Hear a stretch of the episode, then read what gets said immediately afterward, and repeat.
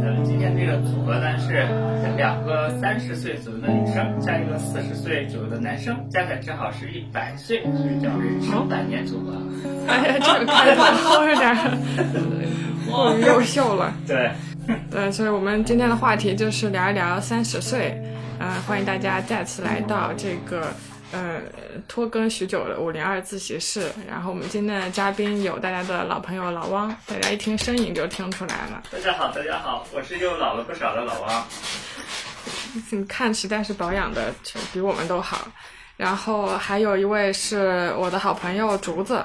Hello，大家好，我是竹子。对，说这个话题为是怎么来的吧？因为前段时间过了三十岁的生日，正好在这个生日上呢，想找了一些朋友一块聊这个话题。然后竹子在过去一两年里，发现他对这个自己心理的探究越走越深，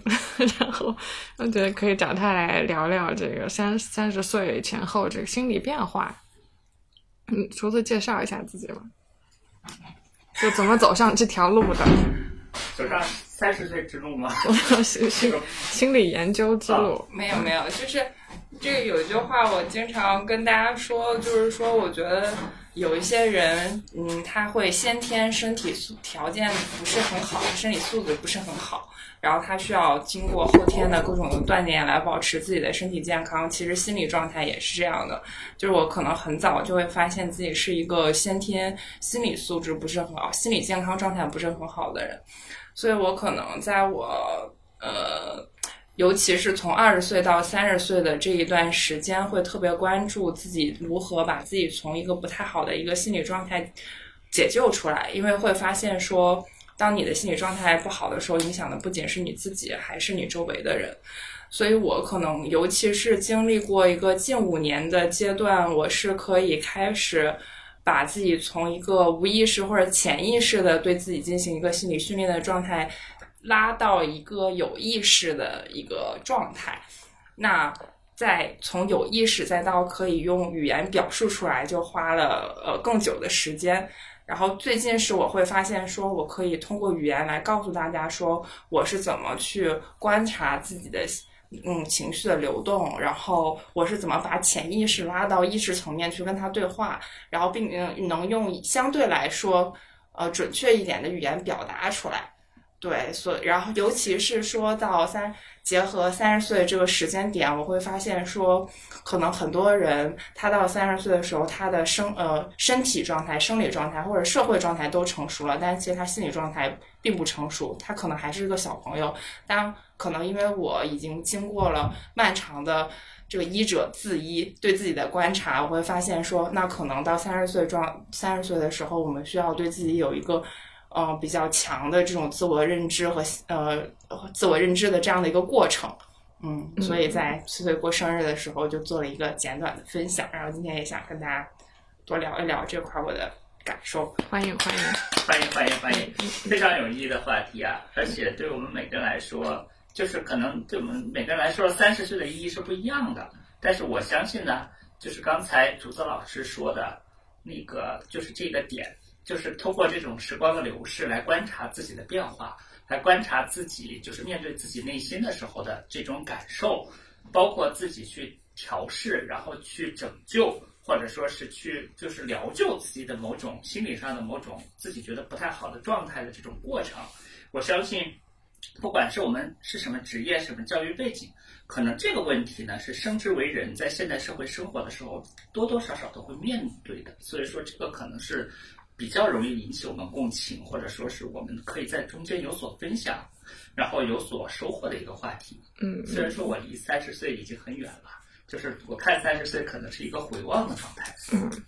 我首先想到的是，你们会给自己的三十岁设定一个目标，要去做一些嗯、呃、比较特别的事情的嘛？比如说，我之前记得在大众媒体上会看到。大家说到三十岁要去看一次极光，什么到三十岁要干个什么事情，好像三十岁就是一个很特别的节点，一定要做点什么。我不知道这是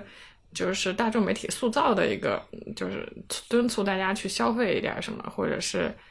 还是说每个人到三十岁确实就觉得要要有一些突破，要有一些改变？嗯，但我今年没有觉得有什么特别的。就是很平静的，就从这个门的这一端跨到那端去了，是吗？嗯，没做啥出格的事儿。嗯，我我今年二十九了，但是可能现在我们录制的时间是十月二十号，我还有两个两个月多一点就要三十岁了。我我对三十岁其实是有一个最大的要求，是我希望我三十岁的时候可以学会一个新的技能。就是这个，嗯。我觉得这个一定，嗯，有有一定的受说这个社会观念的影响，就是说，因为三十岁的这个节点其实是一个人人工塑造出来的一个节点。对，嗯，我觉得这个节点背后可能会会有一层含义，就是三十岁之后会隐约的意味着你的人生进入一个平台期，甚至会大家会预设说，如果你三十岁没到一个高峰之后，你的人生可能之后就。没有那么容易再上一个高峰了，他会有这种心理预设，所以大家有一种三十岁焦虑，就是说，哎，我怎么到三十岁的时候，我还没有成为就是这个所谓的社会上的成功人士？是我怎么还是这么的呃打引号的普通？对，然后或者是说失败？嗯嗯，但我会觉得说，如果我想。证明说这个这个道这个这个节点的这个是没有道理的，是那我就要证证明说我是一个在保持一个有更和我二十岁一样的一个生命力和一个学习能力，甚至是一个能力上在增长的一个状态。那我就会觉得说，嗯，我学会一个新的技能，说明我还有很好的这个学习能力，我还对世界有旺盛的好奇心，我还想学新的东西，然后我还把能把这个东西学好，那。只要我保持这样的一个嗯学习的一个状态，那其实我们在多少岁是无所谓的。如果我有一天六十岁的时候，我成为一个呃，假如说我六十岁的时候特别喜欢雕塑，然后在六十岁这一年在雕塑上有所成就，那我觉得也很美好。就是说不需要说我把这个时间点点卡在三十岁，所以我其实对自己有这个要小小的这个期待，是希望自己能打破这个三十岁的这个观念对我的影响。嗯嗯，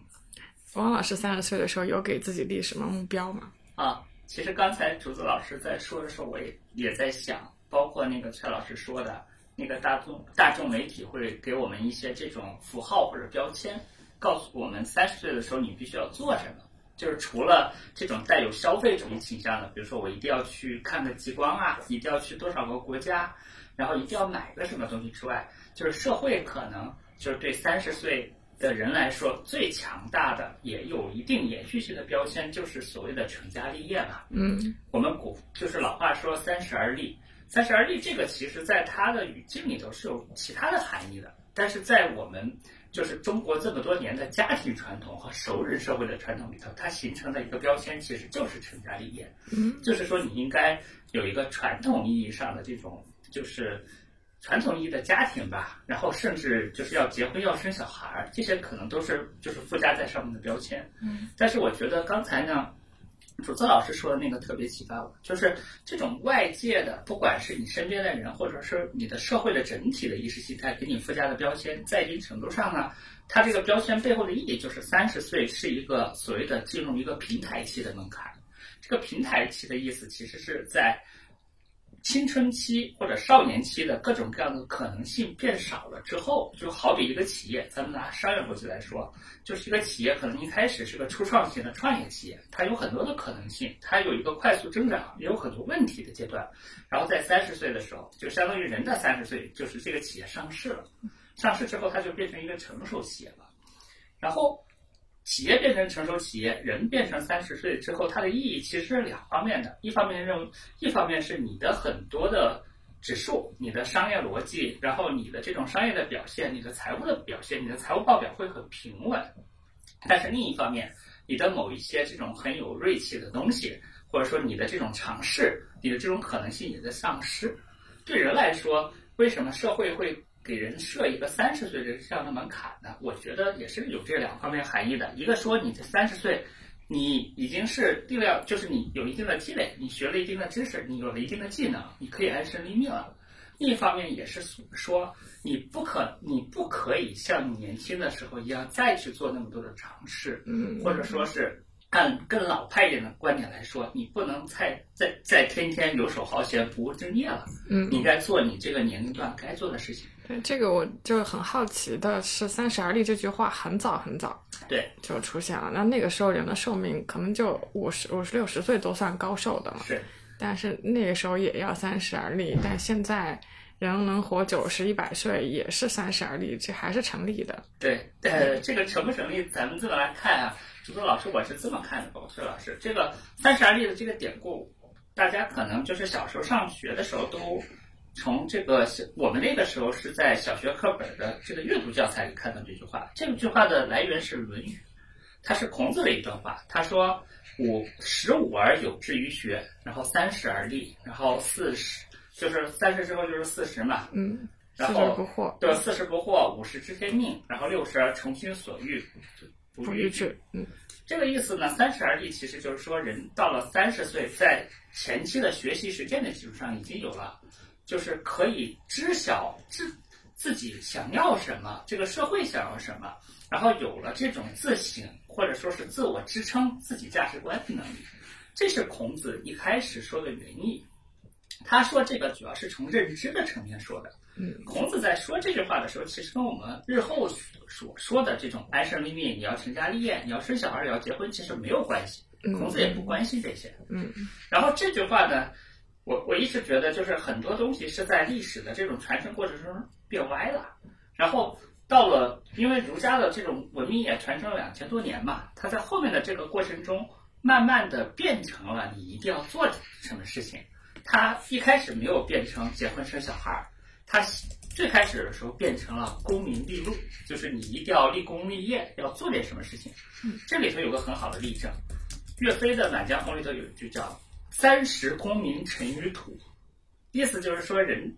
他其实感叹自己到了三十岁还没有建功立业，而这句话其实就是化用的“三十而立”，就是他认为对孔子这句话的理解应该是人到了三十岁的时候一定要建功立业，要做出就是从物质或者从事功，然后从功利的角度评价有意义的事情，这是他的想法。嗯。这跟孔子的想法已经有了区别。孔子的想法更多的是从价值价值观，然后从认知的层面，它变成了做事儿的层面。嗯嗯然后再往后，因为我们每个人可能没有那么多机会像那个岳飞一样去带军打仗，然后对于每一个人、每个家庭来说，这个认认知层面到了这个建功立业的层面，最后就变成了成家立业的层面。它其实，在一定程度上是降级了，是越来越歪曲了。那我们讲这个九零后的代表竹子来讲一讲，现在三十而立被歪曲之后，他现在的我们对他的认知是什么样的？你的感受？正好我可以补充一下，就是汪老师，就是汪老师刚才是从一些这个古人的 角度，我就是一个古人，没有没有开玩笑，就是来解释了一下“三十而立”这句话的由来嘛。但是我觉得这句话为什么到今天还有效用呢？我自己感受有两两个事情，第一个是。其实我们虽然一直想要打破说什么年纪要干什么事情了这样的一个观念，但是我们成长的，尤其是对于九零后，我们在一个比较稳定的一个成呃社社会时期这样成长而来，其实我们的成长经历是被按部就班的安排好的。对我们从六年的小学、三年的初中、三年的高中、四年的大学，呃，四年大学毕业之后就是二十二岁，然后如果你再读一个研究生，就是二十五岁。那三十岁的时候，刚好就是你进入社会的第五年。嗯，那其实念博士的话，可能刚毕业，这个很可怕的。对，那其实按照这样来看的话，嗯、你已经习惯了你的人生每一个阶段都有人给你打分，对，然后每一个阶段都有人对你有一个评价，那你就习惯了说，哎，那我呃进入社会了这个五年之后，我要有所成绩，我要在社会这所大学里面有所排名。那你有相关的这种三十岁的焦虑的心态，我觉得也很正常。对第二件事情是说，我觉得特别受互联网公司的影响，因为其实说，如果你在呃这个国企或者是事业单位或者是公务员，其实那个三十岁是正是呃非常好的一个时间刚刚。踏入职业生涯，对还呃，职业生涯的第一个小高度，如果是在公务员的这个体系里面来，说他的成长阶梯要更往后移一点儿，就是从从时间上来说，要到五十或者到六十才到高峰，就是在这个体系里头可能。是，那为什么到今天我们会对三十岁这么焦虑呢？其实我觉得跟互联网公司特别有非常大的关系，因为互联网公司有一个呃大家都了解的一个时间线的门槛，就是三十五五岁岁。，你只剩五年了，啊，对，那我如果你还没到互联网公司。决定要去吗？还有五年时间哦。就你想，如果你三十五岁的时候就要裁员了的话，那你必然你三十岁的时候就，是很焦虑了。对你不在这个公司到一个中层中干的这样一个阶段，你就会觉得说，哎呀，这个互联网每年都有这么校招的新人来，新人源源不断，他们有可能更年轻的人，然后比你啊。有更好的机遇，然后甚至说后来居上，那你到三十岁的时候，这个在公司打工的这个焦虑感是非常明显的。嗯所以我尤其觉得说互联网其实加重了这个三十岁的焦虑，因为我有我我有一个体感，就是三十岁焦虑这个事情在什么时期讨论的特别多呢？在我上研究生的这个阶段，我研究生是二零一五年到二零一七年，就是这个时间左右，三十岁焦虑这个话题开始流行。那这个时间其实就是八五后的对。三十岁焦虑，因为在呃这个八五后呃之前，其实因为互联网还没有这么就是互互联网这个大厂的这个格局还没有形成嘛，嗯，呃呃，其实大家更多的这个主流的职业是在比如说银行、外企或者是体制内，他没有这么强的这个三十岁的感受。那这个三十岁的这一波。呃，尤其是互联网经过几次几次这个从呃 PC 端到移动端的这个浪潮，有很多，比如说八零后的企业家，呃是呃他们嗯像这个程维啊这些人，他们就是八零后现在做到一个非常不错的一个公司的一个 CEO 的一个级别。那对于八五后来说，他们是眼见过自己的同龄人快速的呃从一个声名鹊起的这样的一个。案例的，他们是见过的，所以他们是有非常强的这个焦虑的。嗯嗯但是我反而觉得，有没有觉得其实这几年九零后基本上都陆陆续续三十了，嗯嗯但是这个话题反而讨论的没有那么多了。对焦虑好像没有像八五后那么强烈了。对对，这个是这个原因是什么？其实我想了一下，就是因为说我们自己也意识到说，那个可以快速积累财富的时代过去了。过去了，你跟着这个结构或者跟着这个节奏去卷也没有意义，你也卷不出自己的这个成就来啊。对，就是你看现在互联网上的主流的话就是躺平啊，嗯，那其实对于九五后和零零后，他们的这个感受是更加的强烈的。对所以九五九很多九零后也接受了说，啊，我可能三十岁的时候不一定像一些八五后。呃，那样会有一个比较好的机遇，我可以哎借着一个公司上市，然后我的这个期权变现，然后我财富自由，这样的机会越来越少了。所以九零后也接受了说啊，那我三十岁的时候，可能就是现在这样的一个人生阶段，甚至大家现在都觉得说我有一份工作就不错了，在一个这种经呃，可能有一些公司会有裁员的这个情况下，对，所以这个反而是。嗯，这这这就挺有意思的，就是当大家都在一个拼命的追求往上的过程的时候，大家很焦虑。对但是大家都意识到说周围的人过得都不怎么样的时候，大家就不焦虑了。这还得比较，通过比较，对，有有没有觉得其实是整个社会本身就是向前走或者快速发展的这个阶段，已经慢慢的就是节奏至少是变慢了嘛？嗯嗯然后其实我一直都是觉得，就是指责某某一代人或者某一群人内卷，其实首先要看一下他们如果不卷又会怎么样，他们如果不躺平又会如何？他们每个人都站起来，但是这个空世界并没有给他们每个人都站起来的空间呀、他可能天花板就在他的头顶，他不躺平，大部分人都可能会碰到头破血流，或者说会卷一些没有意义的事情，都是内耗，或者说都是内在的竞争。嗯，不管是对于自己的心灵成长，还是对于社会的进步来说，没有实际的意义啊。嗯嗯，对。那竹子，你身边的朋友现在三十上下的都，你觉得观察到有什么变化吗？就会做出什么新的决定吗？对，过了三十岁之后是吧？那不又回到那个叫跨这个门槛贴个标签的这个话题了。嗯，不不不跨门槛贴标签，就是咱们差不多同龄，对，其身边的这个朋友是吧？对自然对对的过程。我其实对，因为我觉得我三十岁没有特别强的焦虑，可能也跟我周围的人大多数，也不是大多数吧，基本上说所有人心态都很好有关系。因为九二九三年出生的人，就是今年和明年呃三十岁陆续踏入这个门对，槛。我在大家身上感受不强烈，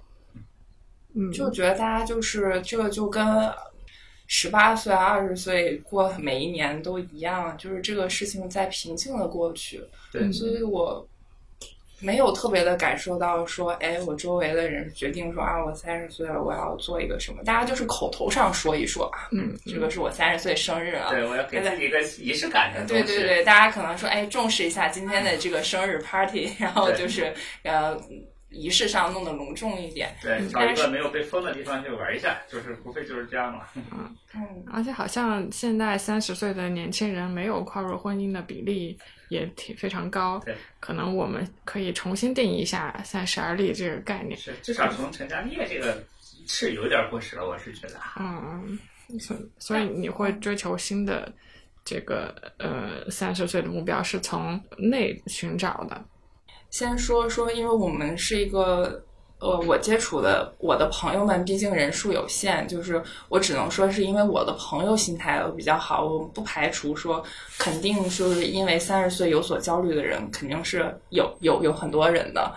对，然后。嗯，比如说，其实我觉得大家的言语上有的时候也会，虽然没有那么明显，但有的时候会透露出，就比如说大家会希望说，呃，自己在北京能，嗯、呃，扎根，比如说希望说自己能够买房，或者说，呃，希望自己在事业上能有一个上升。我觉得虽然大家没有特别强的焦虑，但是大家在呃一些话语中。可能会有的时候会透露出一些对自己在一个人生阶段的一个世俗层面上的期许的，嗯嗯，就是我我觉得这都很正常，就是嗯，也不是，首先也是说是想想跟听众朋友们 说一下，三十岁焦虑也很正常，就也没有那么云淡风轻。是的，但为什么我对这个事情？呃，可能有一个比较平和的观念，以及说，我觉得对于我的三十岁来说，相比这个世俗上的成就，心理层面更重要呢？就是因为说，我可能是一个对物质的需求不是那么高的人，然后我对呃社会的评价体系也不是特别在意。嗯，嗯，我我是有这种嗯比较呃。稳定的价值体系是可以可以去对抗这个东西的。相反，而且相反，我长期以来会受自己的心理状态不好而折磨。我会觉得说，我的心理状态感到舒适、平稳和快乐，比我有呃多大的房子，然后多美满的家庭，说我在这个公司里面晋升到一个什么样的一个职位，管多少人的团队更重要。嗯，所以对于我来说，我的三十岁的。关注的重心可能就跟有一些朋友不太一样，但我也可，我希望跟大家传达的一个观念就是说，嗯，三十岁的时候，呃，当然关注自己的一些外部的一些状态是否到达一个高度，是呃是一个人之常情，但是其实大家也需要花一些时间去观察自己是不是进入到一个心理状态比较好的阶段，因为。尤其是当你三十岁有三十岁焦虑的时候，如果你心理状态不是特别好的时候，你特别容易被这个观念裹挟，而也有可能因为被这个观念裹挟而进入到一个非常不好的心理状态中。嗯嗯，因为说，呃，可能很多人虽然说我们经历了这个九年义务教育，甚至说，呃，他有比较好的一个学历，并不代表他，呃，有过一个非常，呃。细致的一个内观的过程，以至于说他没有建立真正的自我，他并不了解自己内心真正的需求是什么。那他所有的需求都是外部告诉他你的需求是什么。比如说，你要好好，你这个阶段要好好学习，你要考个好大学，你才是一个好孩子。然后你考完大学说，哎，你要考个研究生，或者你要考公务员，你才是个好孩子。哎，那你进入社会，你到三十岁的时候，你这个时候，嗯，怎么要成家立业了，你才是一个比较合格的社会人。但是你从来没问过你自己说，哎，那我我其实我想要什么？我可能想要的并不是这些，但是因为你从来没有倾听过你内心的声音。所以你也并不知道你自己想要什么，以至于说你到三十岁的时候，这个外部条件没有达到，你内心的缺失又没有弥补，在双重的压力之下，你非常有容易在二十岁不在三十岁出问题。是是，我插个话，这也是我想找两位来谈谈三十岁期间心理转变这个话题的原因。就是我个人，呃，说实话，肯定是有一些焦虑在的。他这个焦虑来自于，比如说女性生育年龄，对，然后父母的压力。那我其实其实内心是希望三十到三十五岁岁之间是可以成家立业的，内心我想要有的一种感受是自己可以更笃定，不要被这种焦虑带跑。然后我能从竹子身上看到这一点。那汪老师是已经实现这这些了，我不知道你能叫实现吧？反正稀里糊涂就过了，因为我们十年前还没有这么多想法。哦哦，对，那两位可以分别谈一谈。自己是怎么去和这些焦虑或困惑，或者到一定时间点有的这些周围的各种干扰和影响去做一个抗争，然后慢慢找到自己的这个心理的过程。那我先说一下吧，既是对那个就是崔崔崔崔老师这这段话的这个问题的回应，也是我刚才听这个竹子老师这个非常有体系的这样一个阐述的，相当于自己受到了启发。其实竹子老师在刚才说。给我们列这个人到三十岁这个时间线的时候，就强调了一个非常重要的一点，就是人在三十岁，现代社会受过，特别是受过高等教育，比如你还上个研究生，嗯，然后你到三十岁的时候，你的评价体系一直都是外界的，而且都是打分式的，对，都是特别生硬的，或者说是特别需要这种量化标准的，它会，它会强调整个体系的整齐划一和可比性。但是这中间会牺牲很多人的个性，嗯，会牺牲每个人不同的需求。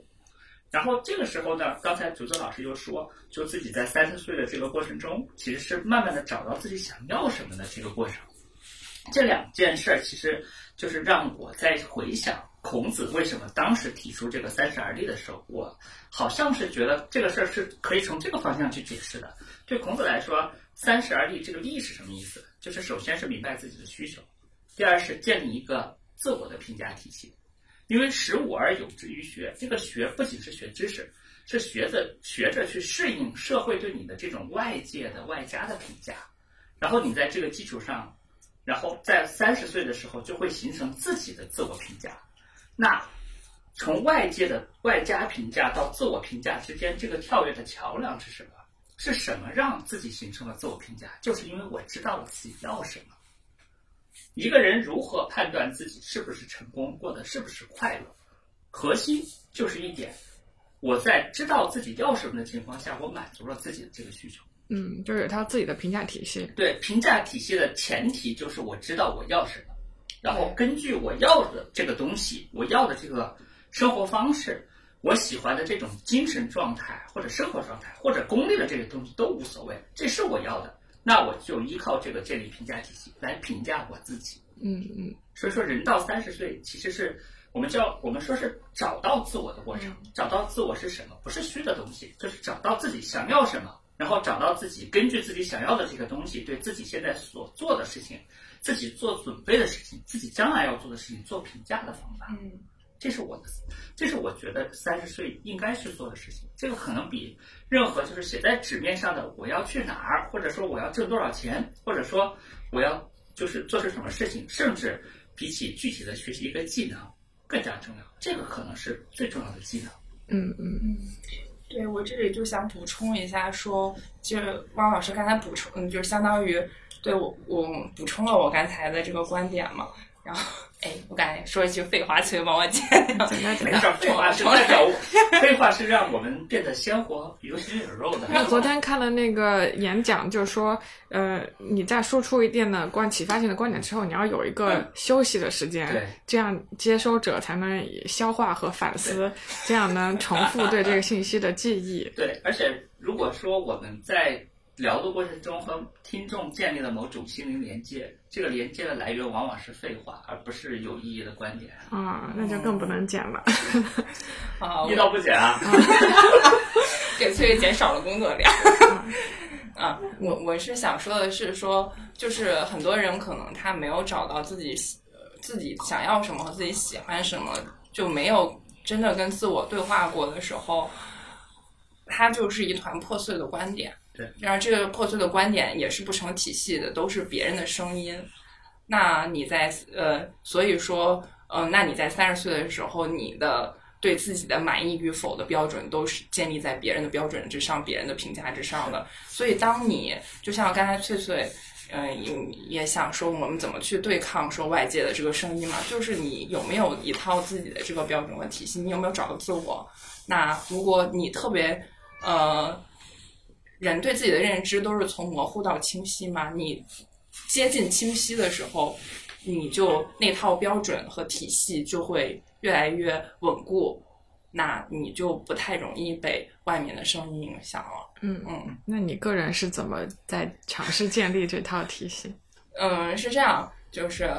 呃我我先举一个例子啊，就是我刚才讲到说，人在三十岁的时候，如果他内心的这个呃这个体系没有建立，然后又没有成为这个外部声音里面所谓的成功的人，没有达到那个打分的标准，会崩溃。这个事情其实在这些年会变得特别的明显。嗯。尤其是因为，就刚才我们也讲过说，当这个移动互联网的这个浪潮，这个这一代造富和快速增长的这个经济时期过去了之后，现在处在一个其实我们在这个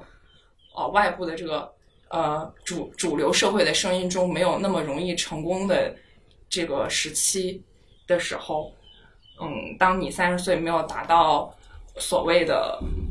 成功，你崩溃的表现是什么呢？就是我之前看过一篇呃正面链接的一个特稿报道，他在讲一个家里环境很不错的一个小女孩，然后也受过高等教育，但她在呃最近的这三年一直在假装上班。稿子的题目就叫“假装上班这三年”，然后这个女孩叫笨笨。我我看当时我看完这个这个报道之后，我印象特别深刻，因为我明确的感受到说，其实她爸妈是隐隐约约知道这个小女孩在扮演嗯上班这个角色的。就没但是吧？对，但是他爸妈就假装不知道这件事情，因为他爸妈要维护自己的这个呃体面，嗯呃，就我如何去跟外界介绍我的女儿，然后她要维持这个呃她的。很感给我感受就是他爸妈要维持他的这个体系不崩溃，所以他假装他女儿在上班，然后但是他爸妈的这种完全不跟女儿交流，不了解女儿内心感受，女儿这么为什么这样做的这样的状态，其实我觉得也加重了笨笨本身他的他的这个他的心理问题。呃，所以他在笨笨的身上，我就尤其的感受到说，呃，他没有成为一个父母期许，啊、不这样说了，没有成为说所谓的主流社会中应该一个什么样的什么年纪到达干什么事情，呃，有没有男朋友？呃，因为这个稿子里面也提到，笨笨是一个呃身身材有些呃微胖的这样的一个女孩子，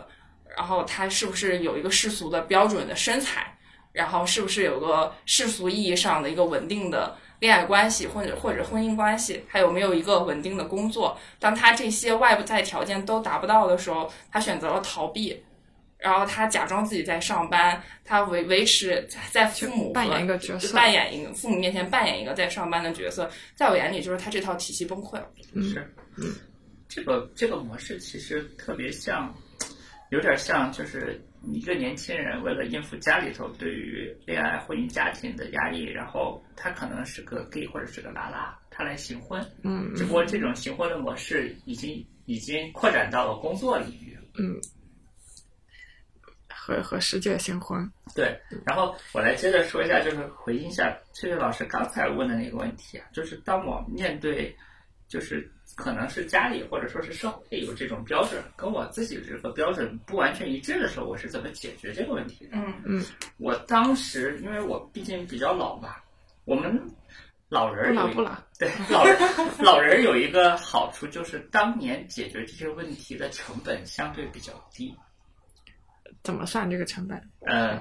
这个事儿是这么算的，就是因为我呢是个性上来说，我是不喜欢直接正面去对抗的人，但是我呢也不会因为妥协而放弃自己自己的观点或者自己的想法。如果说这是社会或者家庭让我希望我做的和我自己想要的不太一致的话，我想到的办法就是能让大家都满意的办法，其实很简单，就是先把他们让我做的事情我先做完，然后剩下的时间或者剩下的空间和精力不就是我自己的吗？比如说呢？比如说，他们希望我买房、结婚、生小孩，有一份稳定工作，嗯，我用最短的时间把这些事儿都解决，不就 OK 了吗？所以说我在三十岁之前，就是我想办法，就是然后也找了一份相对来说比较稳定的工作，嗯然后也买了房，然后也结了婚，然后也生了小孩。啊，那至少这些事不是你本身你的体系也是认同的，就是你也不排斥。对，不排斥或者有那么就是不是那么的认同，但是不是我自己的，就是第一时间或者说第一印象、第一意识的追求。嗯嗯但是这里头有个问题啊，我并不推荐用这种方式。举个简单例子，比如说买房结婚，在我们当年可能成本是比较低，嗯嗯但是现在的话，你如果就是为了就是满足家家族或者或者说是父母或者说是周围人的这种想法，你先满足他们，这个中间耗的时间和精力对你生活影响可能比我们那个时候要大很多。是是，一旦你背房贷，你也没法说每每每年出去旅行什么的，你对的人生那个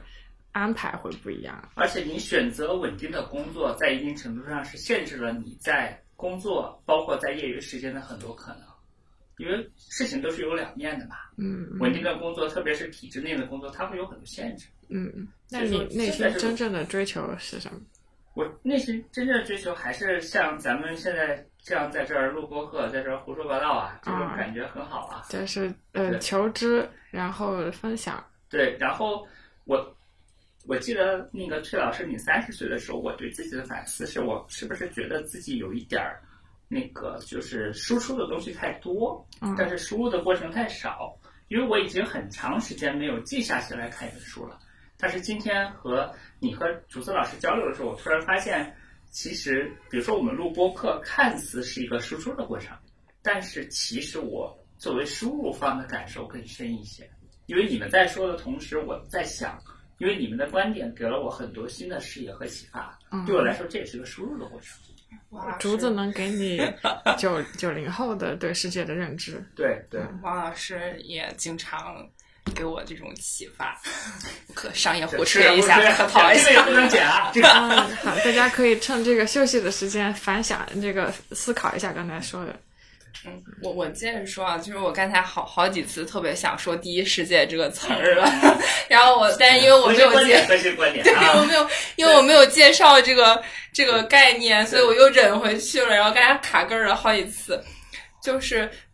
我说回来说，我是怎么呃，刚才翠翠问说，那我们是怎么具体的来做的？我是怎么具体来做我的自我的认知的？就是嗯，我先说一下我的结论。就是第一，你要有足够丰富的第二世界，你要看到人生，嗯，生活的更多的可能性，然后你要呃接生活中接收到更多的这个不同多元的这个价值观和人生观。再然后就是你自己的事情，你要去建立自你，因为见过足够多了之后，你才能知道说我想要什么。要不你从小到大只见过一个标准、一个体系，就是主流的这个，你不知道还有其他的活法，你你也没有尝试过，那你也选不出来。对，然后接下来的事情就是你去问自己说，啊，那我想要什么？那就是一个自我探究的这样的过程。那我来解释一下这个第一世界和第二世界。重点来了，记笔记啊，跳飞板。没有没有没有，这个这个这个我自己开玩笑说它是个理论，其实也就是个特别粗浅的一个比较容易来形容的一个概念。就我们刚才讲度过了很多次，说这个主流社会的标准啊，或者是呃社会的一些观念，其实在我眼里，这个东西我们在都在讨论的是第一世界的事情，它就是一个呃。凝聚了当下 保守价值观的大多数人的共识，然后它是一种社会的隐形规范，然后它包含了这个主流社会的它的权力结构、财富、阶层观念、秩序，整整个塑造的这样的一个所谓的主流社会。嗯，那逃离这个体系，只有这个世界的呃更自由，然后更有有多元的目标的，然后不按照这个体系评价你的是地方，我都统称为第二社会。嗯，嗯，就我举个例子，这个可能第二社会，第二第啊，我刚才说是第二社会是吗？是是第二不对，对，第二世界。哎呀，我又口误了。没事，就是逃离的，就是第二世界。嗯，就我举个例子，因为第二世界我觉得很难定义，就是因为可能第二世界、第一世界它有稳定的形态，然后它在我们日常生活中比较容易呃接触到，所以第一世界是比较容易用定义定呃定义描述的。但是第二世界的话，我很难用定义描述，我只能用形容。就比如说，我为什么喜欢北京，就是因为我觉得北京是有，比如说鼓楼文化或者是摇滚乐文化的。这种文化本身就有一种反反叛主流社会的精神，并且他们并没有按照主流社会所谓的什么年纪应该过什么样的活法，我应该进入这个什么公务员体系或者是一个什么样的一个大公司的体系生活，并没有这样的一个秩序和标准。啊、或者说我周围有一些呃从事文化行业和媒体的朋友，在我眼里，他们都是生活在第二世界的人。嗯，然后呃，包括说，其实最近大理很火嘛，那大大理本身，我觉得也是一种预示着第二世界的一种集合地。为什么大家都向往第二世界？呃，为什么大家都向往大理？就是因为大理展现了一种脱离目前主流社会的一种生活的可能性，并且他们生活的很快乐。嗯，在 我我来给大家念一下第一世界有多呃无聊和呃大家感知到是什么样。你打开麦麦，看见它推送的每一条信息，比如说这个八八年的京东大厂背景，年薪近两百个 W，脑热去创业，现在千金散尽，回头投几列，处处无门，我们应该找个什么样的工作？处处透着凡尔赛啊，这个对，还有什么一个理工科小美女，阿里 UI 设计师，一百六十二呃厘米，本科巨蟹座，想要找正直有担当，不男大男子主义，等等等等，什么男孩子，嗯，这好像不是很典型。请问一下，北京现在还有没有公司有自己运营幼儿园的？每天接送孩子累死了。嗯、然后还有各位大佬们，中概股还有机会吗？我觉得这个悬啊。嗯，大家觉得五十万多个名校 MBA 值不值？就是这所有的可能都是第一世界的。对，对嗯我来以以我之前写过一个，嗯，我觉得勉强可以称为第二世界的定义，就是说第二世界是被更多元、更平等的价值观建构，然后生活着大多背离或逃离主流生活方式和社会规训，不肯自我工具化，把人当作目的而非手段的人。他们大多从事新闻、出版、文化传播相关的工作，或者在第一世界躺平，做自己认可有价值和创造性，但很有可能没有什么收入的事情。嗯，感觉正在说我。就 是穷又嗨这帮人是吧？这这里为了防杠，先说一下，并没有不尊重 这个什么有有有高收入工作的意思意意思，也没有不尊重说非其他呃这个呃非新闻出版文化传播相关的其他工作的意思。只要你找到喜欢的工作都可以。嗯，那现在很多自由职业这种什么自媒体的，可能就就是对我其其实觉得说，你说现在数字游民很火嘛，我在在我眼里，数字游民也属于一种第二世界，因为你是脱离一个第一世界的那种体系的。嗯嗯，但是一个事情一旦数量到达一定量级，也可能变成第一世界。比如说，你本来是一个自媒体对创业，它它传统化了之后，它是啥呢？是吧？嗯，就就变成又有一套第一世界的规则，比如说你量级到多少粉，你要收多少的广告，你要做一些什么样的请明星的规则、平台的规则。对，这个我补充一下，就是这个第一世界和第二世界的分法特别好。但是呢，就是刚才说保守的时候，其实这个词呢，在一般来说是稍稍带点贬义的吧。就是如果你换一个更中性的词，它更多的像一个建制，就是建制派，咱们说的，嗯，对，对，它是维持一个社会按照原有的规律运转的力量。嗯不管在任何社会，这种力量肯定都是有它的必要性的。对吧嗯嗯这是第一点。第二点呢，就是就跟人的身上有第一性和第二性一样，其实有的时候我们是没办法把它完全，虽然说这个有概率，这些行业里头的，就是体现出的第二世界的特质会多一点儿。嗯但是呢，如果说我们认真的看每个人的话，应该是每个人身上都有第一世界的特征，也有第二世界的特征。很多时候它是交织在一起的。对，包括职业是一样的，就是这个第一世界和第二世界里头，其实有一个核心的因素在里头，就是可能是我现在想到了，咱们可以点一点的，就是第一世界和第二世界的区别在于权力是不是集中的，嗯。它是不是一个集权的体系，它的这种力量的来源是自上而下，是遵循某一种定制化的规则建建构的规则，对，一个中心或者一个核心，还是从下而上的，是自发自为的。其实区别在于这个地方。啊，这个概括很太好，好了，啊，谢谢王老师升。华了，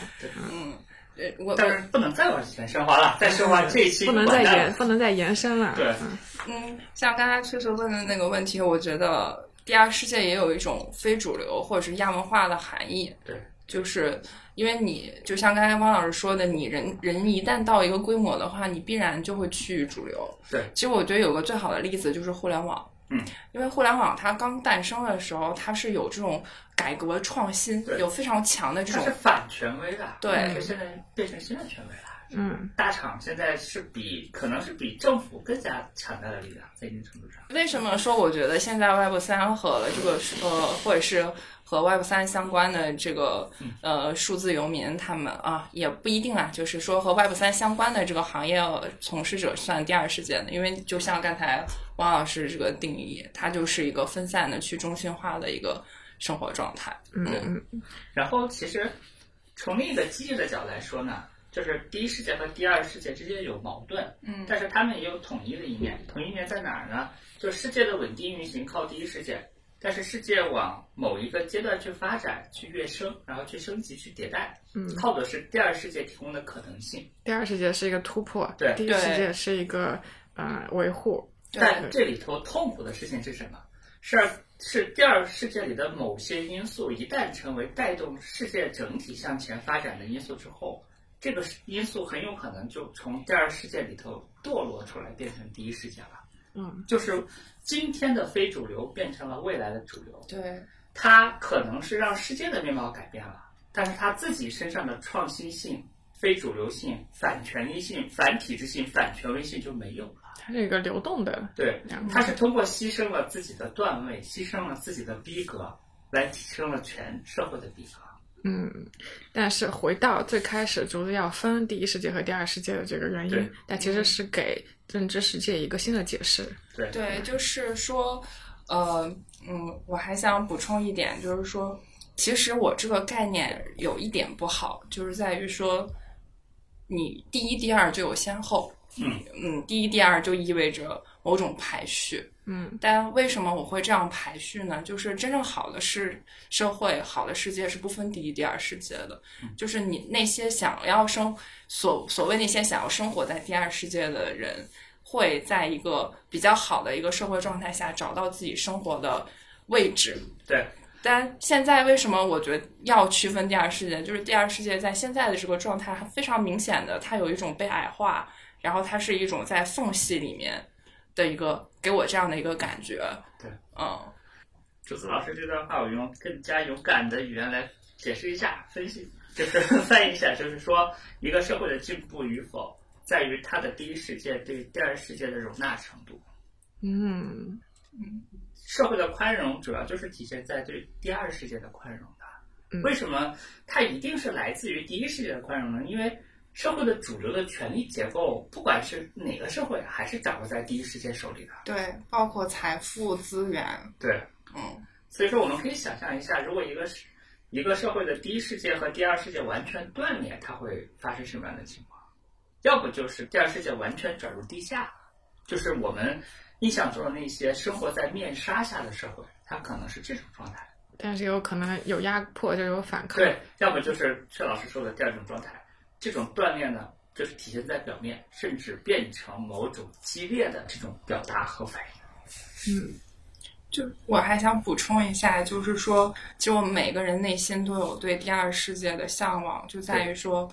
嗯，为什么我们那么喜欢摇滚明星？这是一个特别典型的案例，因为摇滚明星它代表的是一种第二世界对第一世界的一种反抗。对，然后，但是他以这种反抗的一种姿姿态和自己的才华和能力，创造出了一个空间，对，创造出来一个财富空，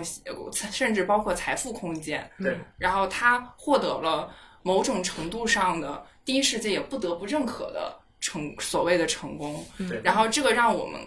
嗯看客，所有所有我们这些看客获得了一种内心的一种力量，甚至说爽感，就是说他。对这个世界说不，他对向这个世界反抗，然后让第一世界做出了让步，甚至他获得了所谓的成功。嗯，所以说这里头有个非常悲哀的事儿啊，为什么很多人觉得九十年代之后全世界都没有摇滚明星了？不是因为音乐的创作力的问题，是因为九十年代之后的摇滚明星迅速的偶像化了。嗯，主流的工业、主流的资本已经找到了把摇滚明星通过。网络传媒实现偶像化的快速通道，它中间这个反抗变成一种变现渠道的这个途径来的太顺畅了。对，就他一旦获得了成功和金钱和地位，他其实就是在第一世界的体系里面嘛。对，除非说一个一个吟游诗人，你要获得的就是你在路边获得那些赞赏，对，即便他的音乐非常引起共鸣和。这个大家的欣赏，对，嗯，然后我想到的是第二世界，还有一个意义，它其实是在追求一种更真实的生活，遵从自己内心想要什么的生活，而不是一味的去迎合，呃，所有主流世界给你的价值观的判断。对，对。就是说，呃，我们不排除说你，因为有的人，每一个人内心想要的东西是不一样的。就是这个社会上有各种各样的人，有的人他就是追求人前显贵，有的人他就是希望说自己有一个比较稳定的物质保障。那可能有的人就是希望说。呃，我是自由的，我不希望说我在一个组织和体系里，不希望有人来管我，我希望我自己来管我自己。那每个人想要的东西是不一样的。我觉得第二世界是释放了，呃，那些呃有和主流世界的人想要的东西不一样的人的那种想法，然后并且让他们有可以安放的位置。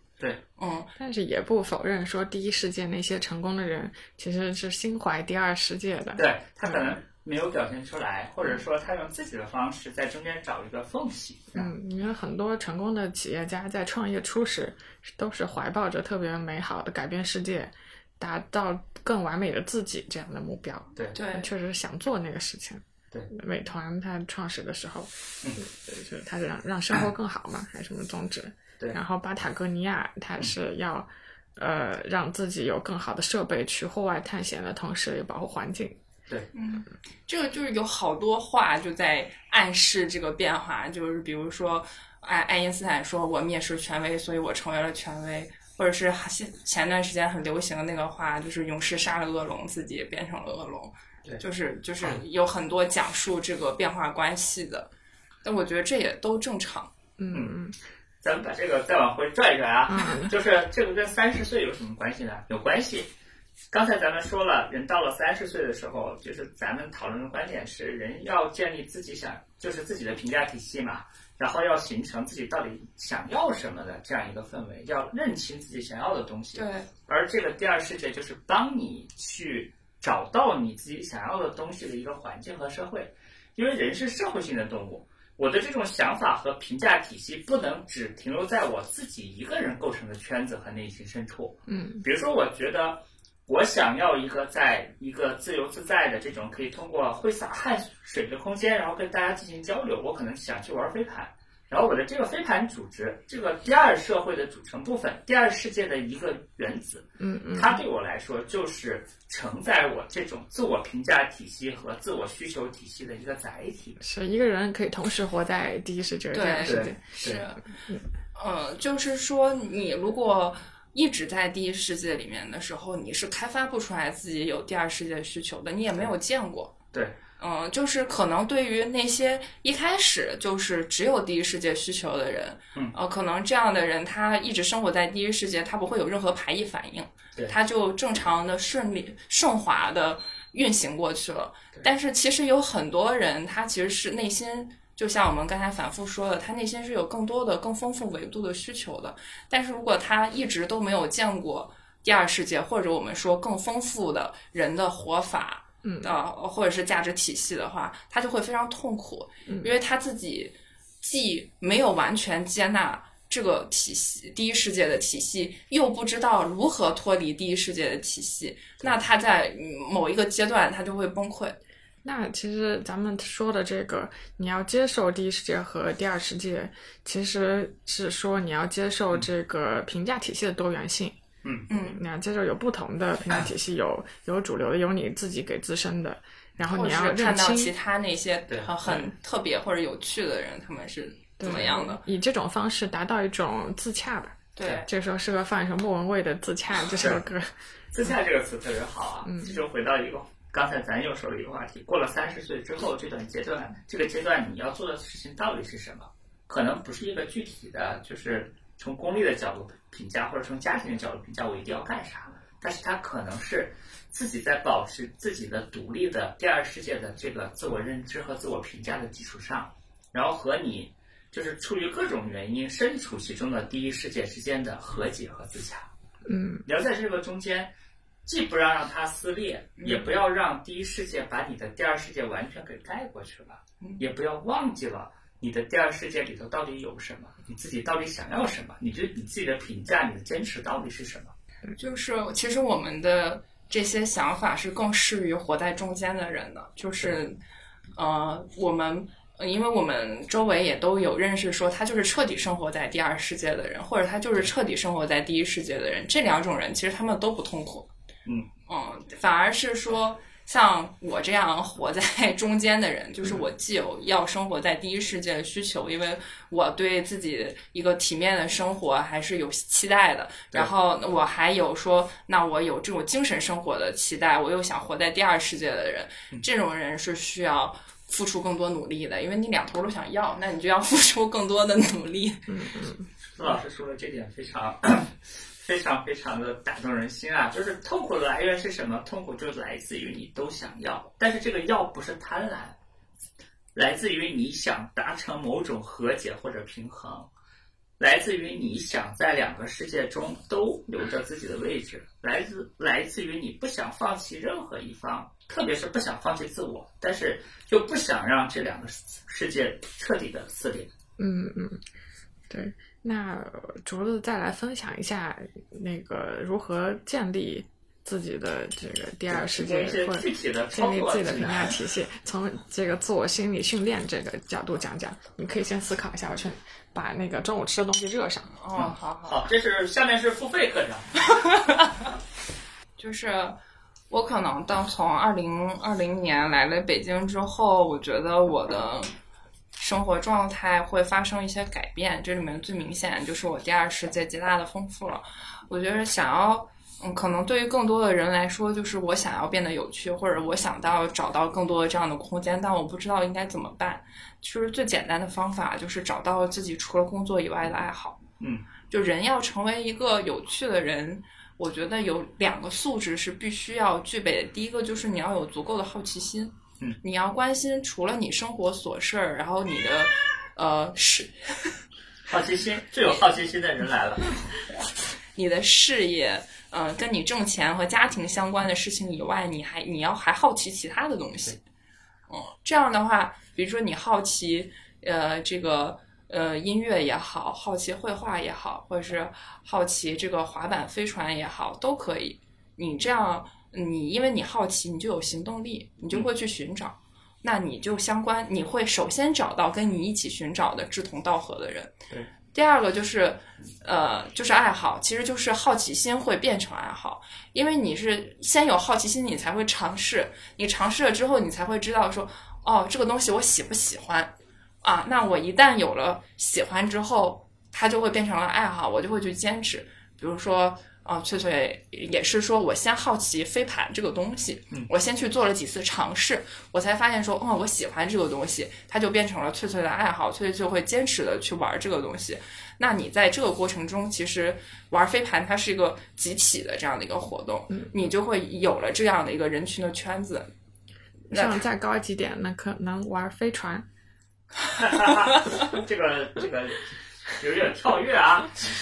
嗯，接着说。北京可能是一个呃，这个文化呀，呃呃，体育啊，各种啊相关的资源最丰富的地方。你每一个小众的兴趣和爱好，你都能找到相关的人。就我最近有一些朋友去参加一些特别有意思的事情，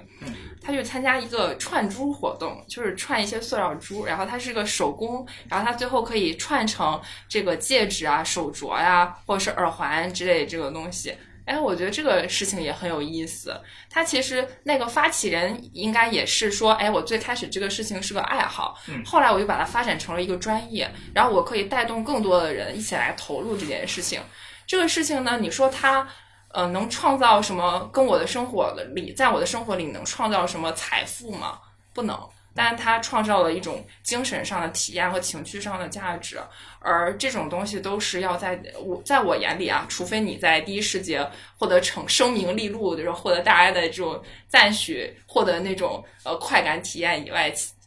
一你一般生活中的这种精神的愉悦，都是需要通过这样的方式去寻找的。然后在这个过程中，你就会有很多伙伴，甚至说，因为我加了一些吃饭群，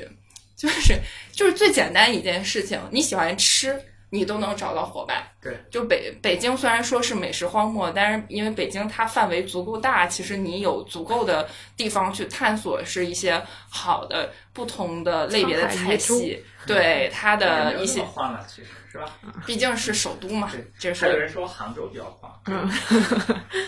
就你都能找到一群人跟你说，哎，我们就是喜欢吃，我们今天要去哪个吃哪个馆子，对，就是其实是有很多这种可能性的，但是你要有第一，你要有好奇心，你要先去尝试；第二，你要逐步培养你的爱好，然后最后你才能找到足够多的人去支撑你的第二世界，因为你的第二世界只有你自己，其实挺孤独的，就不排除有这种人，他的私下的爱好就是我喜欢一个人在看书、听音乐、看展这种。呃，有我认识有一些人，他也很厉害，他可以一个人的内心力量足够支撑自己干这件事情。当然，可能大部分的时候，我们还是需要说有一群志同道合的人陪我们一起的。嗯那那再往深一点嘛，就是还还没有自己的第二世界的时候，你怎么去对抗心中的一些困惑和焦虑？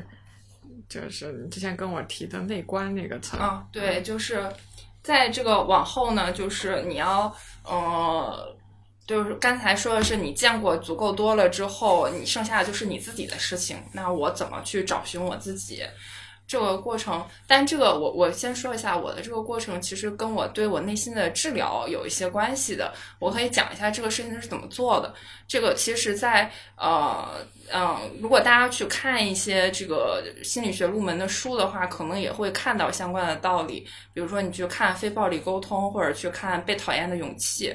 呃，以及说如果你去参加一些正念相关的活动，其实这个道理都是相通的。就是你要去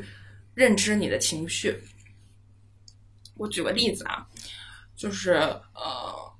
我们有的时候在互联网上发生一些这种关有关女性的暴力事件的时候，比如说呃之前的那个呃女女生在那个烧烤店。呃，唐山的那个呃被被打被被殴打的那个事件之后发生了之后，互联网上的女性会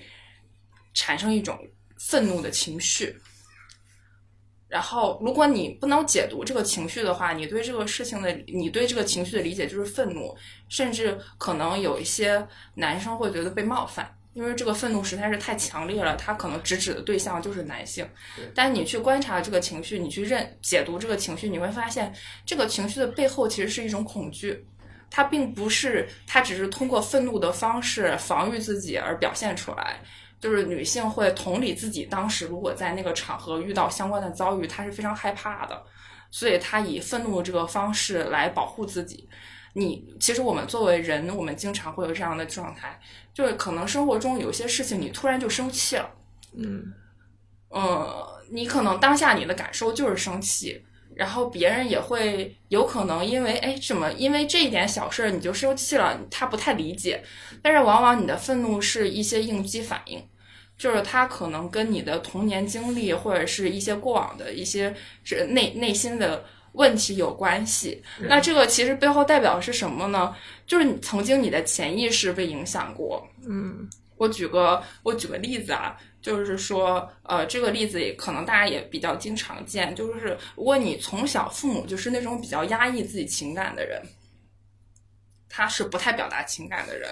你也会成为一个害怕表达情感的人，而你会主动冷漠。就是你在亲密关系中就会成为一个说我主我不太表达情感的人，这个可能在男生身上出现的呃可能性会更高，因为可能这个呃社会社会的一些观念也好，就大家会不鼓励男性表达自己的情绪，所以他可能从小受到这种教育。如果你逼迫他表达他的情绪，他的反应可能就是生气。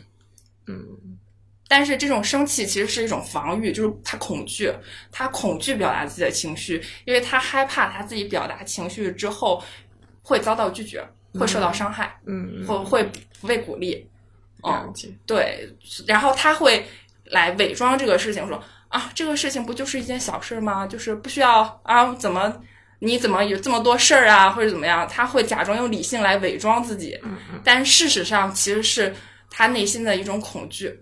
而是他的一种应激反应，而他自己是不自知的，潜意识是很容易介入到意识中的，它是很会影响你日常中的情绪反应的，但是你的意识是不知道的。回头我呃求指导，就是怎么和这样的男性相处。哎，这个又可以开一期啊！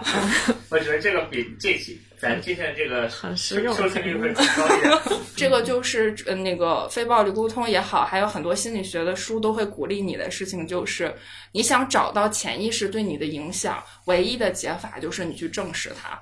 呃，你也可以通过一些呃辅助的手段帮助你，就很多心理学的一些手段，呃，包括说心理咨询师跟你通过聊天去了解你过往的经历，然后去引导你，或者通过催眠等等的方式。当然，如果我们大多数的人没有就是过往的这种心理伤害和心理问题到达这种程度的情况下的话，你是可以通过自我训练去找到的。这个就是说，呃，首先你要把呃你的当时的这个情绪和事件记录下来，然后你在你心理状态不好的时候，你先不要去想它，呃，你把这个事情静置一段时间。然后你先呃快速让自己度过呃想去去想办办法平复自己，先让自己快速度过这段心理状态不好的时间，对。然后等到你某一天心理状态比你自己能感受到你自己今天心理状态比较好的时候，你把这个事情呃翻出来，然后去回忆当时我的感受是什么，然后再去想说问自己说为什么我会有这样的感受。哦，就比如说我为什么愤怒，比如说我为什么恐惧，我当时为什么哭，然后你不要去想说这个事情本身，就不要用你的理性的意识去思考说这个事情本身应该对，应该是一二三四，错应该一二三四。你应该想，你问自己的是我为什么会有这样的情绪的来源？我当时表达用这样的情绪，其实是希望对方做到什么？比如说我有的时候，呃，虽然我表现的是骂对方。但我其实只是希望说，对方以后不要再跟我说这样的话，这样的话会伤害到我。我并不是希望，呃，那个怎么我骂了他之后，他就老实了，我心里会获得胜利了，会上风了。其实我的本质是希望说，他以后不要再说这样的话来伤害我了。那为什么这样的话会伤害我？继续问自己，这个可能跟我害内心的哪一个恐惧相关？嗯，可能我会害怕别人评价我是一个呃这个。不会照顾别人的人，所以如果有人否定我在亲密关系中对别人的照顾，我就会生气。嗯啊，对，就是这样。你要嗯，这个事情的难点就说起来简单，就是不断的问自己情绪，我的情绪是什么？我的情绪的来源是什么？我为什么会有这样的来源？说起来非常简单，但是难点就在于说我的这个思考过程，因为你是相当于说你要去寻找你的潜意识的。这个事情玄妙就玄妙在你大多的时候是意识，如果它能被你意识到，它就不叫潜意识了。而我花了很久的时间去去跟自己的潜意识对话。我一开始的时候是没有办法说出来的，因为它就是在我的这个意识和潜意识之间。对，然后其实这个过程是可以通过持续的观察和训练提升的。嗯，就我现在可以做到说，呃，比如说，呃，我是一个还挺容易被呃呃有的时候，因为我内心防御机制太多，我有时候是挺容易是以前是个挺容易生气的人，然后我现在很容易就去找到说，哎，我这个愤怒的源头是什么？因为我在意什么？就我可能一秒钟，就我现在可以做到，可能有些时候我一秒钟就找到这个情绪的来源是什么，而有的时候你从这种呃第客观的角度去观察自己的时候，以当下这个情绪就会消解。你就不生气了，嗯嗯，然后你就意识到说啊，这个事情因为这个来源其实就是个小事儿，这个小事儿就跟我小时候每个事情有关系，跟周围的人都没有关系，我就不生气了，我这个情绪就化解了。嗯，这个就是我觉得说这个可能是对我二十九岁的礼物，就是因为我长期这样的训练，而我一秒钟可以达到跟潜意识这种一秒为。时间单位的对话的时候，我会消化掉我生活中大部分的负面情绪。嗯，但是我最一开始一开始训练的时候，我可能首先我要先先让自己平复下来，就可能要花个几天，然后再去思考要花几天。就是以前这个时间周期是非常长的，就会不断问自己，对，问越来越熟练了之后，这个时间会越来越短，越来越短，越来越短，甚至。很多时候就在这个过程中，你的有些心理问题就痊愈了，嗯，因为你可能就不把你小的时候那个创伤当回事情了，嗯，你可能已经一层一层剥开自己的心，然后逐渐看清楚自己。对，这个过程美妙的程度上就是让你认清自己，而且你内观的维度越丰富，你的内观的这个空间就会越大，你对自己的认知就会越稳固。就像我刚才说的，从模糊到清晰，你越清晰，你内心的这个支撑体系就会越强大。这和那。这向内探索的过程和向外探索的过程很像，也是越往前揭开一些，你就能看到的更广。对，汪老师有没有什么补充的？对我，我就说一下竹子老师刚才说，我受到启发吧。就是第一，刚才竹子老师说很多事情，他经过训练和这个自我探索的培训之后，能够用一秒钟来解决。很多时候，就是通过探索能用一秒钟解决的问题，会耗费我们的一生。你一辈子可能都想不清楚，所以说这个事情是很有意义的，就自自我观察、自我探寻和内观。嗯嗯。第二个，就是说有的人就是一辈子都是个暴脾气的老头，他可能就是从来没有自己认真的去想过这个问题，对，也从来没有记录过自己的情绪和这个情绪出现的场景。我们可能听别人说话的时候会认真做笔记，我们看电视的时候，我们对一个情节记得很清楚。但是我们自己深陷于某种情绪的时候，到底是怎么回事儿？我是什么场景、什么因素？其实我们做下记录的话，会很好的。这是第一个呀。嗯。第二个就是竹子老师刚才也是在说，就是包括崔老师也说了，内观和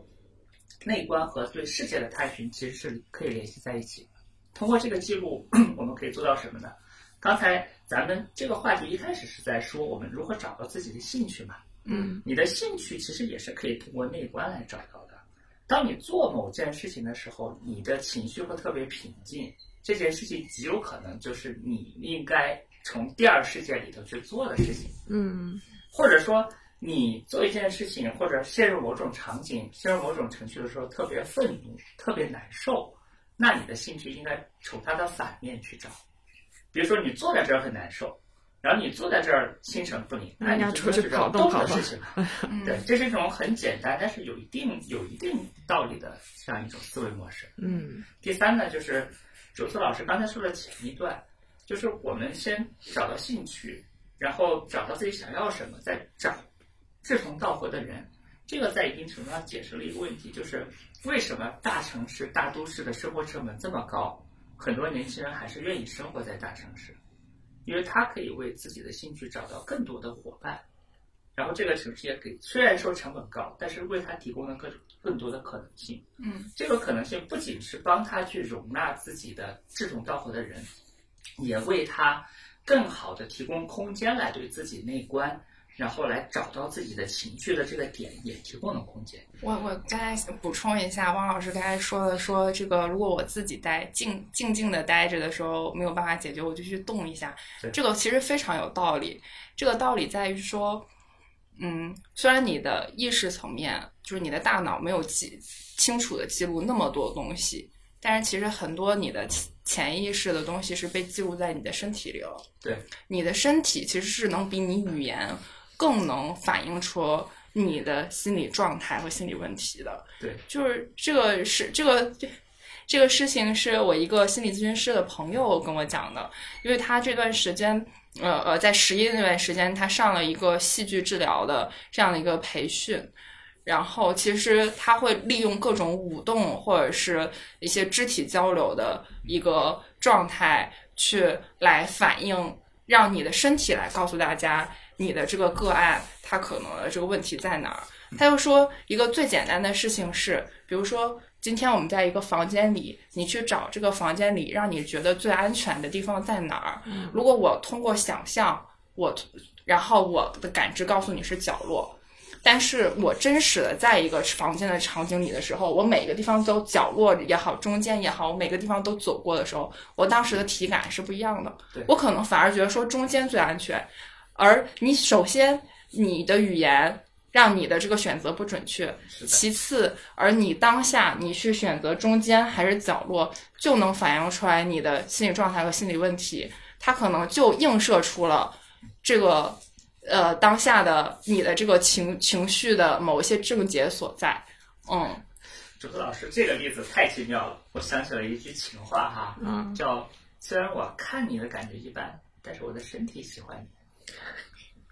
这我还因为这个写过一个黄段子，我就不在付费内容里了，还是这啊，付费内容，付费内容。就体体育，我觉得有一个好，因为我我之前为什么我觉得我刚才那套体系对我是有用的，是因为我本身学政治哲学的，我擅长就是寻找原问题和自我发问。对大多数人来说，他因为他各种的学科背景也好，或者是他的习惯也好，他他没有办法通过这样的方式来疗愈自己。那运动就是，呃，也是一种大脑对身体相关的一个行为。嗯，那你也可以通过运动来化解你的情绪和心理问题。就是我之前一直都意识不到，说为什么说我们要早睡早起啊，跑步啊，不仅是对身体健康，心理也健康。你的身体也记录了很多情绪。嗯是的，我最近看《圆桌派》第六季，他谈这个量子。他就谈，其实所有的世界、所有的东西、宇宙所有的东西，最开始的那些元素都是一样的。然后，呃，你不断的往下探寻，目前科学界往下探什么质子、原子、夸克，不能再往下，但是所有东西到最后都是都是这些原子构成的。对。然后你的身体，嗯，你看到的只猫或者这个桌子，它都是你看待世界的一种形态。谢老师，你这个就是你说这个观点到极端，就是宇所谓的宇宙全息论，就是宇宙的任何一个最微小的尘埃都记录了这个宇宙全部的信息。嗯，所以我想说的是，你这个人人的身体对和人的精神，它可能细分到最后是混合在一起的同样的物质。嗯，呃，所以他们可以互相影响，或者在这个有点。但这个我觉得是有必要的，像。刚才咱们说第一世界和第二世界的时候，其实人的身体也是一样。人的身体不完全是一个集权的体系，并不是所有的关于你的意识或者你的思维的东西都在大脑里面。嗯，它本身也是一个多中心或者说是去中心化的结构。可能手臂上的一个细胞也记录了你接盘时候的一个意识反应。对，手臂上的这个细胞的思考的权利，在一定程度上是我们人。内心深处或者这个人的组织架构的民主体系。哦，哇哦！啊，然后最后想说的是，其实聊到现在，我觉得“三十而立”这个词儿好像还是解构了一些，解构了一下，但是又重新成立了。就好像这个“三十而立”是指含义不一样了，是吧？对，不管是从《论语》的时候，还是到现在，可能人就是要花三十年左右的时间去认识外部的世界和认识自己。对对，可能这个是不变的事情，但是是要认知一些东西。嗯嗯。我之前翠翠有问过，说呃，我们对于三十岁有没有一些期待？然后说，嗯，我们会不会去付诸一些行动？就是在最开始的那个问题里面。然后其实我他之前也留了一个小作业，所以我当时在准备的时候很细致的思考了一个这个问题。我刚才只说了一个，就是学一个技能嘛。其实对于我三十岁来说，我更希望的说自己成为一个更好和完整的人。这个可包括了各种维度上面的。第一个是生命力的层面，就是我是不是还是一个有旺盛好奇心，然后有旺盛生命力的一个这样的一个人？我是不是还有特别强的这种学习的能力？我保持一种积极向上的一个状态？那这个就是我刚才说的，我希望自己学习一个技能。然后第二个层面是说我的呃处理复杂社会能力的层面，就是我们今年。包括这几年也发生过很多突发的事件，其实我就在想说，如果一些疫情的极端情况出现在我身上，我能不能保护好我自己和我的家人？其实比说我有没有一套房子，或者是我有没有结婚，有有一个美满的家庭，更考验说我进入社会这四五年的对我的一个检验能力的检验。对，哦，第三个就是。我我希望，我希望我自己的这个价值观，在我三十岁以后的这个时间里面，依然经得起实践的考验。就很多人嘴上说着，呃，一些高举一些价值观的大旗，当真正的事情来临了之后，他可能马上就犬儒或者叛变了。嗯嗯，就是真正的一个人的价值观经不经得起考验，其实是要经历过实践的，尤其是在三十岁之后。比你二十岁的时候，其实你经历的考验的压力更大。嗯嗯，最深刻的一个感受就是，我有的时候觉得说，我要对抗的，我在进入我现在这个阶段的时候，我觉得说我年轻的时候，我想要对抗的总是一个对立面，它是个具体的、集中的东西。对。当我到三十岁的时候，我觉得说我对抗的是生活中一些细碎对我的腐蚀。嗯嗯。当你发现其实很多人跟你选择不一样的时候，你还能不能经坚守住你的选择？嗯，在我眼里，就是我对我的价值观的实现，而这个过程，尤其是在这几年，我觉得很辛苦。最后呢，就是我希望我在变成一个情商更高的人，就是情商这个词现在被定义混淆了，对，就是它是指你的一个。社会呃社社会是你在一个社会生活中的一个八面玲珑的状态嘛？其实情商的本质的含义是你对情绪的理解，对你对情绪的管理，嗯，对，其实就是我刚才说的那些东西。说的这个特别好，特别有启发。好，谢谢竹子老师，谢谢翠翠老师，谢谢大家。上价值我就说一句哈，我我四十多的人了，对我来说呢，四十跟三十有什么区别？三十是一个去了解和探寻自己喜欢什么的年代，而四十或者更大一些，可能是去了解和搞清楚自己到底不喜欢什么的年代。嗯，这个区别在哪儿呢？在于你已经要做减法了。但是呢，我希望我们每个人能在自己知道自己不喜欢什么之前，先知道自己到底喜欢什么。嗯，特别好，是本来是就可以就此收尾了，但是王老师说的这点又用上了昨晚上看的一个课程，这是哈佛大学的积极心理学的这个呃讲呃教授叫沙哈啊，他就分享了一个关于米开朗基罗采访的时候故事，就别人问米开朗基罗你为什么能创造出大卫这样伟大的作品，然后米开朗基罗就回答说，其实很简单，我去采石场。看到一块巨大的大理石，我在他身上看到了大卫。我需要做的就是凿去多余的石头。就就是刚才王老师说的做减法，其实也是一个你不断去去掉多余的石块，然后摆脱限制阻碍的过程。对，嗯，咱们在脑子里做加法，然后在手上做减法，嗯，这是一个过程。嗯。太好了，太好了，好了，谢谢汪老师，谢谢谢两位嘉宾。那我们今天的节目就录到这里，希望大家能有所收获，有所启发。嗯，再见，再见。